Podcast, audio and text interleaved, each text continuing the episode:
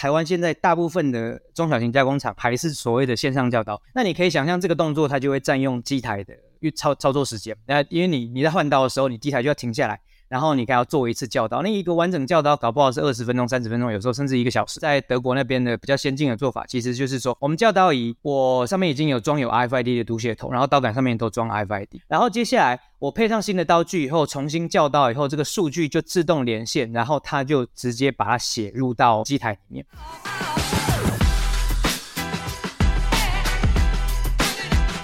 大家好，欢迎回到 TCMIC 产业要闻，我是主持人 Robert。今天我们将持续探讨 RFID 技术在产业界中的广泛应用。由于我们的听众主要是以工业产品为主，那特别是在 CNC 产业，那在近年来的这种自动化的浪潮下，RFID 的刀具管理逐渐受到业界的关注啊，这是一个能够提升生产效率、降低停机时间的重要技术。为了深入探究 RFID 技术在刀具管理中的应用啊，我们邀请到豪裕电子的廖春豪先生，豪哥。他将为我们介绍豪玉电子在刀具管理中 RFID 的应用，并分享他的专业见解。那现在让我们听一下，呃，豪哥怎么说？那豪哥可以帮我们介绍一下豪玉电子跟您自己吗？大家好，哎，我叫廖春豪，可以叫我春豪就好。我们豪玉电子哦，成立到现在已经四十年了哦。那我们主要在一开始创业的时候，都是做机械手臂的一些相关的控制器。我们起家是做一些磁力控制的，例如说电磁盘的控制器这样子。那在大概四四五年前哦，因为因缘际会的关系，我们也踏入了这个 RFID 的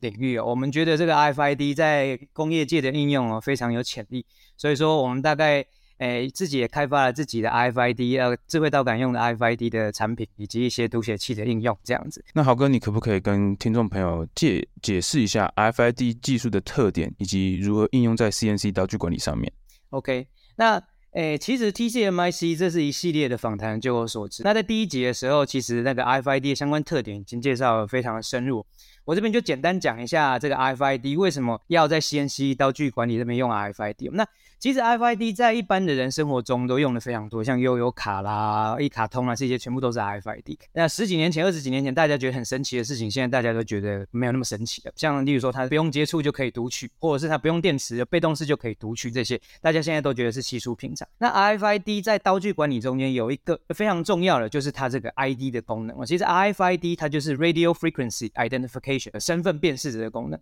每一个 RFID 里面其实都有一个唯一的身份码。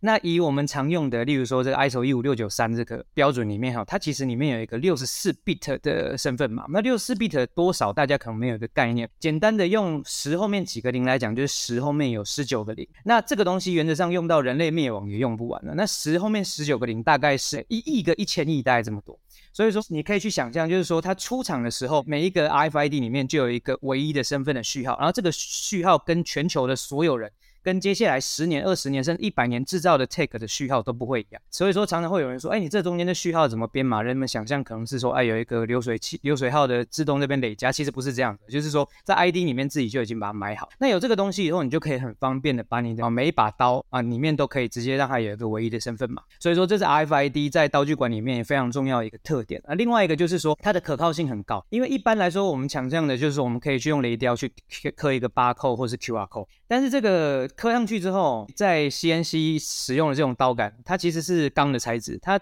用久了它会生锈，而且上面常常会沾一些切削油啦，或者粉尘。通常操作一段时间以后，你的可读性就会变得非常低。RFID 刚好就是你如果适当的封装，把它封装好之后，它对于这种油污啦、粉尘呐，它其实非常的耐，然后它的读取基本上也没有寿命限制，你可以无限次的读取。所以说这个是 RFID 在这个刀具管理上，比起传统的，例如说巴扣啊。雷雕的那种八扣 QR code 有这样非常诶强大的竞争优势，这样子。那目前我们的刀具管理的运作方式是什么？可以帮我们介绍一下吗？如果我们改用 RFID 来进行刀具管理，除了刚刚您提到的刀杆不生锈、唯一码，然后读取较为稳定，还有什么其他的优势吗？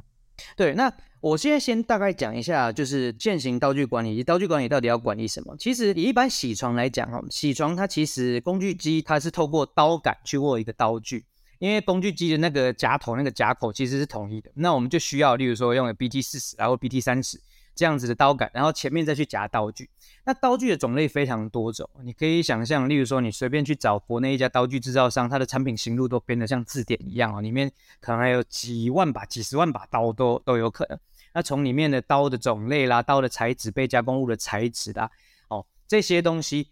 一般使用者在应用的时候，我们就是把它放，把它锁到我们刀杆上以后，这把刀基本上它就你只能靠经验或者是靠纸本把它记下来，就它上面锁的是哪一把刀。原则上也就只有现场那个工人才可以知道。比较管理好的，那他可能就是他旁边会有个列表，来用手写的管理，或者是把它挂一个狗牌，就是说六六用个钢丝，然后前面全啊，这是 A 刀，这是 B 刀，然后 A 刀上面写什么详细的资料，后面才有一个纸本，或是有电脑的 Excel 这样子。基本上那狗牌如果飞掉了，或是呃你摆的位置不对了，那这把刀我们就称它就流浪，就是不知道它会发生什么事。嗯，所以说这样子已经算是。好的管理了吗？对，基本上现行的管理就是这样子。那当然就是有点像是你去参观日本工厂哦，他们都会说啊，我们的这个锤头要放这边，然后那个螺赖把要放这边，然后每一个都有一个标签，然后这个盒子就是放这个，他们就是要做到这件事情。那现行的工厂基本上也是这样子，它会有一个橘色的呃很多个刀架，然后一号刀要放在一号刀位，二号刀要放在二号刀位，然后一号刀上面装什么，二号刀上面装什么，原则上。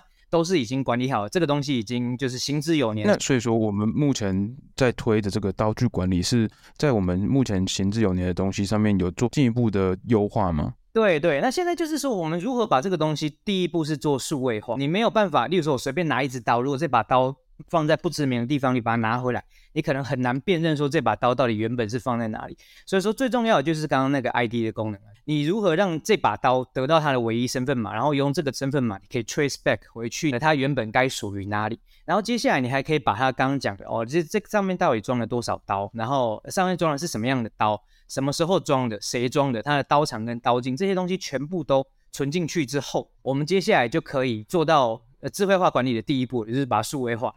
数位化以后，之后才会有所谓的智慧化，就是说我们可以接下来可以去统计我们在刀刀具的使用量啦，或是说刀具寿命的判断之类的。所以说，我们改用 RFID 进行刀具管理，主要是用来让它进行数位化跟后续的这个身份的嘛？对对对，没错没错没错。OK，那刚刚我们谈到了很多这种刀具管理优势跟现行的做法，那通常我们在刀具管理主要是管理什么？在应用 RFID 的技术下面。管理有哪些方面是改善的、优化的？好，这个这个问题非常好，就是说，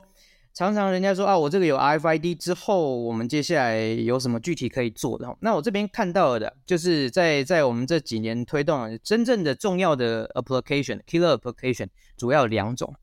第一个是线上。教刀，我们把它改成离线教刀。那这个我们可能故事会稍微讲长一点，就是说一把刀子装上去的时候，因为那是人装上去的，所以说这个刀长绝对不可能是很精准的，因为人总是会有一些误差。所以这个刀子到底装上去之后有多长，这这件事情对加工来说是非常重要的。所以说你就常常可以看到有那种什么 Z 轴的设定仪啦。那一开始刀子装进去的时候，台湾现在大部分的中小型加工厂还是所谓的线上教刀，也就是我把刀子放上机台之后，用机台去碰一下那个教刀仪，碰完以后我才知道这把刀子有多长。那你可以想象这个动作它就会占用机台的操操作时间。那因为你你在换刀的时候，你机台就要停下来，然后你还要做一次教刀，那一个完整教刀搞不好是二十分钟、三十分钟，有时候甚至一个小时。因为看你里面有刀有几把，有多少要叫，这样这些时间都是会损耗掉你的稼动率的。那有另外一一一派的做法，就是我们离线教刀。那你可以看到有许多教刀仪的厂商，就是我离线用光学的方法，用显用投影的方法，哦，我可以离线去量出来这个刀长哦，或者是刀径。那我量出来以后，这个数据我要怎么让机器知道呢？那传统的做法当然就是我写一张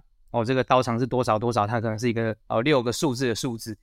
然后接下来我到机台那边一把刀一把刀输进去，那这中间就会产生很多风险，就是说啊，如果输错了，那你可能会撞刀，那可能会造成你主轴啦或者机台的损坏。后来比较聪明的做法是，哦，我在这个教刀仪这边叫完一刀以后，他就直接输出一张贴纸。那它是一张巴扣，我把它贴到刀子上，然后接下来到机台那边，它有一个有点像是超商结账的那种读码器，这样哔哔，然后就把它读进去。这是后来比较进化的做法，但是那张纸也是一次性的使用。如果把它用能够导入 RFID，而且机台跟教导椅都已经联网的话，那其实这件事情就变得非常简单。就是像现在，其实，在德国那边的比较先进的做法，其实就是说，我们教导椅，我上面已经有装有 RFID 的读写头，然后刀杆上面都装 RFID。那它放上去之后，它会先就哔哔一次，哔一次之后知道我我这把刀是什么。刀，然后接下来我配上新的刀具以后，重新校刀以后，这个数据就自动连线，然后它就直接把它写入到机台里面。那这样就可以避免掉很多人为啦，或者是中间那个呃资料传输上面的失误，也可以去诶管理说，诶我现在到底有几把刀，他们叫了多少刀场，自动把它自动把它数据化这样子。那这是我们刚刚讲的第一个应用啊，就是说呃离线的教导。第二个比较先进的应用就是刀具的寿命预测。刀具寿命预测这个其实是一个很大的课题的，到现在其实还是蛮大部分都是靠经验来判断。就是说我今天在加工的时候，如果今天是做少量多样的工厂，那少量多样的工厂它通常是用到说啊，我今天公差跑掉了，或是这把刀崩掉了，那、啊、我才开始换刀。那今天如果是诶大量量产工厂，我的这几台机台就是可能这两三年、三四年全部都只做这个产品。那他就会去需要去统计说，我这把刀到底多过多久需要换？那现在大部分都是一个呃人为的经验啊，就是说我做几千 piece 之后啊，我这把刀差不多就要换。如果有这个呃 RFID 在里面的话，那其实我们可以做到很精准的，我们这把刀用了多久？因为我们可以从那个城市里面去捞这把刀什么时候出库，出库以后执行了多久，它甚至转了用什么样的转速转了几转，然后接下来把这个数据哦自动存到云端，然后接下来你在后台你就可以跑一个诶大数据的分析哦，现在 AI 很流行，可以用 AI 去分析它。诶，我这把刀到底是不是还可以再继续，呃，更有效率的？我可以再把它操得更久。那有些刀是不是很容易就崩刀了？对，那是不是我的进击啦，或者是设定上，哎，出现一些问题？对，那这个东西就是比较先进的应用。还有另外一个现在比较常看到，就是这个是比较基本的应用了，就是说我今天在换刀的时候。哎，这个刀来了，然后常常是使用那个要换刀的那个操作员，他就看这把刀是什么。那他可能是凭经验，或者是凭一个纸本，啊这把刀是什么，然后他就去仓库里面拉一个抽屉，然后接下来就把刀换上去。那这中间就会有，例如说啊，我这把刀不小心哎拿错了，或者是哎我我我乱拿，或或者是我今天这把刀明明还可以再用了，但是我我弹求自己的方便，我就把它换掉了等等的。那你的这个仓仓储的控管就很糟糕，所以说。一个更基本的应用就是说，我进来 B 的时候，哎，B 的时候你可以知道我是谁，PI 就是这个负责人是谁，然后接下来那个仓库的某一个仓门就自动打开，其他的你也拿不到，然后你也只能拿一支，或者是他有人现在国内我们也有合作在开发一个像纽带一样的系统，就是我 B 了以后，那个那把刀就装在纽带里面，然后就一个纽带这样咕噜咕噜滚出来，然后就把这把你就只能装这把刀，然后什么时候装谁来装这个全部都可以知道，那这样也是可以。大幅度的节省这个刀具的使用的成本，这样子。所以说，目前在刀具管理上引用上 RFID 哈，大大致上我看到最最重要的 application 就是我刚刚讲的这两种。听起来它运用的方式其实很多元，就像刚刚讲到的那个刀具寿命管理，我们这样是不是可以去比较我买这间厂商的刀具到底跟其他厂商的刀具有多少的差别？是，我觉得甚至可以把那个 operation 的效率提高，因为就像刚才说的，那我们还可以去确认它的转速设定，因为我们现在我相信那些转速设定都是经验谈，我相信很多那些在写程式的人，他们根本没有数据，我老师在搞工啊，或者做啥。说得好，没错，没错，没错，没错，没错。其实我刚刚讲的那两个，只是我这边目前就是。诶，看各家厂商做的，就是说现在目前现行真的有在推。那如果真的导入的话，它会有很多很多的可能性，是目前都还没有想到的可能性，还有很多可以可以再继续改善。目前我们的 CNC 刀具上的刀杆有百百种，不管是 BT、定 CAD、HSK、Capital，甚至有些是自制的。那这么多种的刀杆在应用 RFID 技术上面进行刀具管理时，目前没有比较常见的标准？这边哦，诶，标准的部分哦非常多，很多是 proprietary，也就是说每个有一些公司自己定的标准。那我这边想要介绍的有有两大类的标准，我觉得这个是有关注这个智慧刀杆的听众们很值得去了解。第一个是这个 RFID tag 它的尺寸上的标准。一般使用者在想象这个 RFID，他可能会想象是又有卡啦，或是一张贴纸。其实像现在很多 Uniqlo 的商标里面都有。都有 RFID，他可能想象一个纸状的东西，但其实，在刀杆上，因为刀杆，诶，如果一般的使用者比较不了解，刀杆大概长得像是一个锥体一样的，有点马克杯大小的一个锥体这样，但是它其实是一个圆圆锥体。我们是在中间找一个平面哦，然后钻一个小洞，然后把 RFID 塞在那边。然后 RFID 它的尺寸哦，大概在三十年前，呃，这个在德国，就是德国工业标准走的是最前面哦，他就把这个 RFID 的尺寸标准给定下来。那这个标准就是 DIN 的那个。六九八七三这个标准，它就规定了啊、哦，我们这个洞要钻成 five 十十 millimeter，然后深度是四点五 millimeter 这样子一个洞。它当然有有规定洞的公差以及 RFID 的公差，那基本上是这个尺寸。它这个标准定下来之后，以德系的刀杆，就是 HSK 的刀杆，除了比较特殊，我记得是一系列之外，其他的所有刀杆现在现行的，它上面都已经预设都有这个洞了，就这个洞本来就在那里。日系的刀杆它本身本来没有这个洞。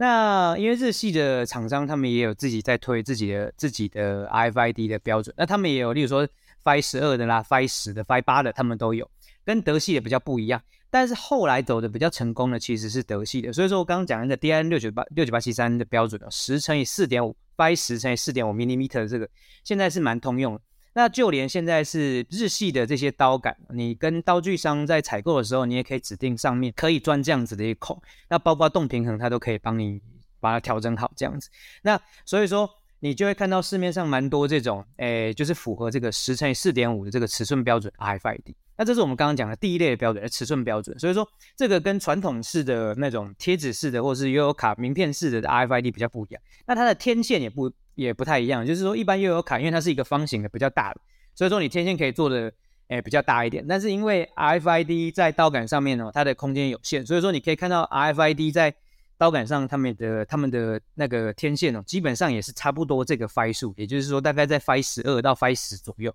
会跟 RFID 的尺寸蛮蛮接近这样子。那第二个标准我要讲的就是通讯标准，因为 RFID 里面它有非常多频段，什么低频、高频、超高频。那详细的，因为这个可能牵扯比较深，我这边就不细讲。以一个开放标准来讲，厂家自己有的 proprietary 的或者是什么专利的频带，我这边就不好不不好去 comment。但是以开放标准的话，最常用的其实是在 HF，就是高频这边的，就是十三点五六 MHz 这边的两个标准，一个就是 ISO 的一四四四三以及 ISO 的一五六九三。这个其实 ISO 一四四三呢，就是我们的悠游卡，悠游卡。那 ISO 一五六九三它是同一个频段，只是诶它的传输速率比较慢，但是稳定性比较高。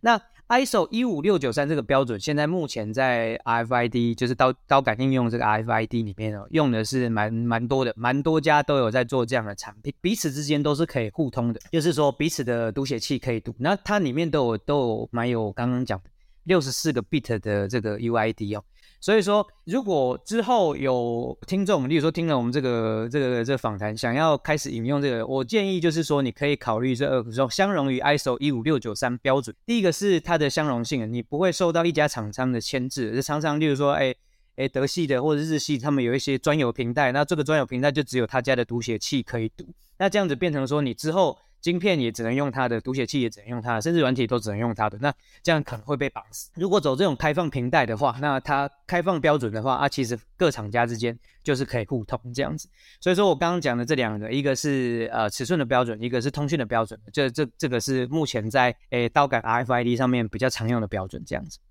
那目前我们的 RFID 的刀具管理在产业界的运用的现况是如何？有哪些困境是我们需要克服？说到这一点哦，其实呃，以我们这几年在业界的观察，刀具 RFID 在业界推广其实还是没有很普遍的。在有些大厂，例如说台湾的制鞋业的大厂啦，或者是比较有规模的做，例如说做线轨的啦，这种会发生就是说，他要布建一个新的产线，然后他就从头从。从 top down，从上面整体规划，那我们把 RFID 一起规划下去，这样子成功率就蛮高的。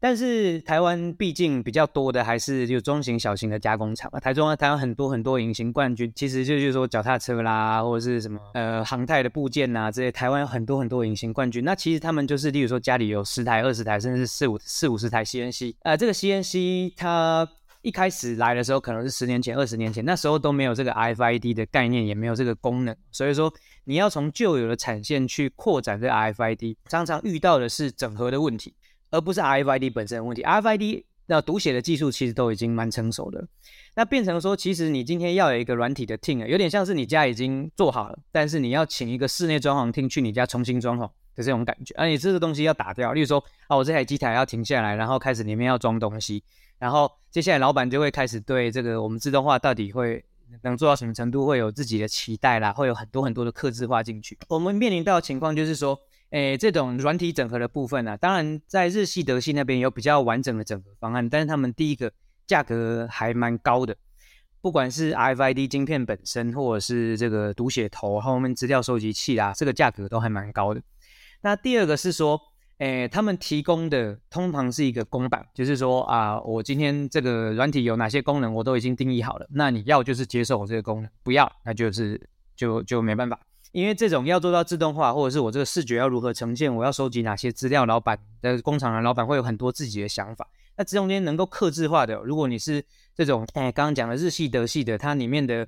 能够克制化的的的幅度就不是那么大，所以说这中间，诶，考量到成本，在目前中小这种加工厂里面推行的还不是还不是很成功啊，就是我看到的还不是很成功。另外就是说，常常软体这边啊，因为在台湾人这种做就是一般做加工了，他们常可以认可硬体的成本，但是不太能认可软体的成本，因为这个软体下去之后，它会有维护成本，或或者是有 server 的那个通讯的一些一些费用。那他会觉得，哎，软体为什么要跟我收钱？呃，软体这个 license fee 啊，就是他们可能不太能够接受。但问题是，你要有一个软体团队支撑你这个工厂的自动化，那你必须要每年，当然要为付一个营运的费用。那这个这个观念上的改，就是改变哦，可能也是需要一些时间。而目前呢，就是我看到这些，反而就是说，哎，软体整合上以及自动化整合上，这个是目前 RFID 在在这个 CNC 智慧导杆上应用比较遇到的一些困境。了解，我这边有一个问题哈，就像刚刚您提到，我们这个小厂用的少。假如说我们就算小厂，它十年前、二十年前的机台，我们 RFID，假如说我们一个新的厂商要进去，我们要怎么去跟 CNC 做对接？它需要去 CNC 去开放一些频道，或者是开箱放一些点位给我们吗？说得好，这个这个问题问到非常深入了。CNC 你要跟它对接，它通常会留有 USB 或是 RJ45 的的的接口。那你需要有另外一个那个机联网的机台，那这个这个可以让我讲的稍微深入一点。所以说你要实现 RFID 刀具管理，其实你的前一步其实应该是机联网。现在大部分的工厂，其实你的机台跟你的电脑之间哦，常常是没有连线哦。那你这个机台，例如说你今天上下传程式的时候，其实你可能要拿一个 CF code 或是拿一个 USB 来插，常常是这样的情况。第一步，你可能是要用无线或是有线的方式先连到你的电脑。那连到你的电脑，就是说你可以用有线进行档案的上下传，这可能是 RFID 能够进来的地方。那你有这个连线之后，基本上你的你的后台其实可以捞到你这个控制器里面的点位，但是也不是全部的点位都开放，所以这牵扯到第二个问题：你们家用的是哪一家的控制器？呃，例如说。M 色的或是 F 色的这样子哈，那这些控制器，它卖给日本的可能权限全开，卖给台湾的有些权限就不开，诶，因为它日本的全部都整合好了，但是台湾它可能会就是防一些东西，所以说有一些关键的栏位它不让你读也不让你改，那你就会遇到一些困难。所以说现在台湾能够做到了，基本上就是刚刚讲的，诶，透过网路线啊，RJ 四五这种东西哦，里面能够写的点位。啊，例如说，我刚刚讲的那个刀长刀径，这就是可以透过 I Z 四五直接写。诶，这把刀用了多久，这个就要看控制器。那德系的控制器跟日系控制器有些开放程度不一样。那台湾资源日系控制器的资源度是比较高，也就是说，台湾的软体整合商吼，对于日系的掌握度是比较高。啊，有些德那个，例如说 H 色的那个，那哦那个或者是 S 色的，哇，那个常常就不知道怎么写。那个就会牵扯到后台，你必须要有一个哎一个机联网的装置哈，那它去跟控制器做对接，然后这个这个机联网的装置还必须要跟 RFID 做对接，那 RFID 做对接这边就比较简单一点，呃什么 IO Link 啦，或者简单的我们家的是用 Modbus 啊，这这个这个这个控制就是基本上我们就尽量把它开放，让你比较好用这样子，那反而是对控制器那边它会有比较多刚才讲的那些问题。哎，刚才有提到，不管是 F 开头或是 H 开头，那如果是台制的，我们这个 D 开口和大厂，他们的系统最对这这方面有什么资源吗？其实就是要看各家怎么开啦，因为那个那个说实在，我经验就没有那么多。基本上就是说，诶，你能够透过你能够透过一个通用的界面，然后能够存取里面的点位，就像 PLC 啊，你可以存取里面的点位，这样子基本上就没有问题。那这接下来就是它关键的点位有没有开放给你？那因为这个东西吼，每家开的不一样。那刚刚还有讲到另外一个，就是说。我刚刚讲的第一个应用就是那个刀具设定仪的应用嘛，对不对？那刀具设定仪同样的也要开一个 port，也要开一个 API 出来。我在那边有没有通讯界面？那通常是 RS 二三二界面，然后那个东西全部又都是 proprietary，他们家自己定的。我要先丢一个什么自创给你，你再还一个什么自创给我，那么个每一家都不一样。诶，基本上都有那个能力，但是又回到刚才，为什么软体整合这么困难？因为控制器这么多。教导语这么多，然后每一家的讲的语言都不一样，所以说就会需要很多团队。那你我场内你搞不好有十台是 M 色的，十台是 F 色的，那有少部分一两台是 H 色的，那他就必须要有一个软体整合团队，有点像是我刚刚讲室内设计团队，他要蹲点在这里啊，蹲点在这里好几个月，然后就那几个人就是在这里帮你把这些东西给兜起来。对，所以说他就比较难有一个公版去把它啊，我就是我这个套餐你反正你大家现插一插就可以用了，其实。这样子的事情是不会发生的。这样子，呃，在您看来，RFID 刀具管理在未来可能会有哪些突破和发展的方向？那豪裕电子有哪些布局？对，这个就回到我们刚才的那个困境的问题。我们想要做的，其实就是说，我们能不能做出一个比较亲民的里面的套餐哦，内容又足够丰富到让大家可以接受，但是价格上又可以跟其他的日系跟德系。所以说，我们想要做一个，也是想要做一个类似公版的概念，就是我们这这几年来已经跟一些机联网的，或者是有一些加工厂，他们自己哈有这样的野心哦，想要自己做是整场自动化。所以说，我们跟他们都有一些合作。那例如说，我们现在 RFID 可以透过一个 WiFi 的机联网啊控制，那它就是我们的 RFID 后面的资料读取盒直接。直接透过 WiFi 上上到云端，然后接下来同样的 DN 用用那个 WiFi 的 DNC 就可以去连向机台，然后可以实现档案上下传啊，或者是中间的点位。当然就是说只支援比较大厂的控制器啦，也就是说 M 色、F 色的这种控制器，比较小牌、比较冷门的控制器可能还不支援。这样子慢慢的有在打通，然后包括自动领刀啊，我们这把刀来的时候，呃，这个刀来了，这把上面是配什么刀，这个反而都是小事情，因为这个其实都只是一个呃，只只是一个资料库而已。那包括后面跟，例如说自动贩卖机的结合啦，我们就逼完以后，直接就可以怎么样领刀啊，这样子的的的这这这些这些应用哈，我们都有慢慢在开发。那我们目标目标其实就是说，第一个就是我们可以提出我刚刚讲的，就是说我们可以做一个诶价格亲民，然后有竞争力，然后但是也可以同时符合加工厂使用者大部分需求的这样子的一个 RFID 管理系统。那第二个就是说，呃，因为我们选择的是一个开放的，就是刚刚讲 ISO 一五六九三的，我们希望就是说，哎，今天如果呃，呃，使用者他们已经导入了哦，导入了这个系统之后，他们也是使用这个，那其实晶片上面有点像是你今天你开一个德国的车，但是你今天灯泡坏掉了，其实你可以换。台湾的灯泡，台厂不一定要换原厂的灯泡，其实台厂灯泡也很好用，这样子。所以说，我们这这方面我们也也可以想，就是说，哎，在这种比较消耗品，因为 RFID 这刀杆虽然说它没有消耗那么快，但是说它毕竟也是一个用久会坏掉的东西。那刀杆交换的时候啊，就是说这新的 RFID 的采购，其实如果有互通性的话，也可以选购台厂的 RFID 这样子。我们在 RFID 目前呢，目前看来这个还有蛮长的一段路要走，但是就是说，就是我们就是鸭子划水，慢慢做这样子。我们目前。就是有这两个这样子的布局，这样子。今天感谢豪哥为我们介绍 RFID 在刀具管理中的应用。那透过对豪裕电子的访问，我们了解到 RFID 系统已经成为当今工业产业中一个重要的趋势。那不仅能够自动识别、追踪或管理刀具，还能够优化我们的加工程式，那提高生产效率啊，提高品质，并达到降低生产成本的目标。那未来 RFID 系统在刀具管理中的应用将持续发展和创新，实现更加智能化、自动化的刀具管理。此外，RFID 系统还将与物联网、机联网和大数据技术融合，实现更全面、更深入的刀具管理和数据分析。下一季我们将深入探讨 3D 列印技术的发展和未来。那我们邀请到台科大高速 3D 列印中心的主任为我们进行介绍。那如果你喜欢我们的节目，请给我们一个五星好评，那并告诉我们您未来想要了解什么样的产业。那感谢收听，那我们下期再见哦，拜拜。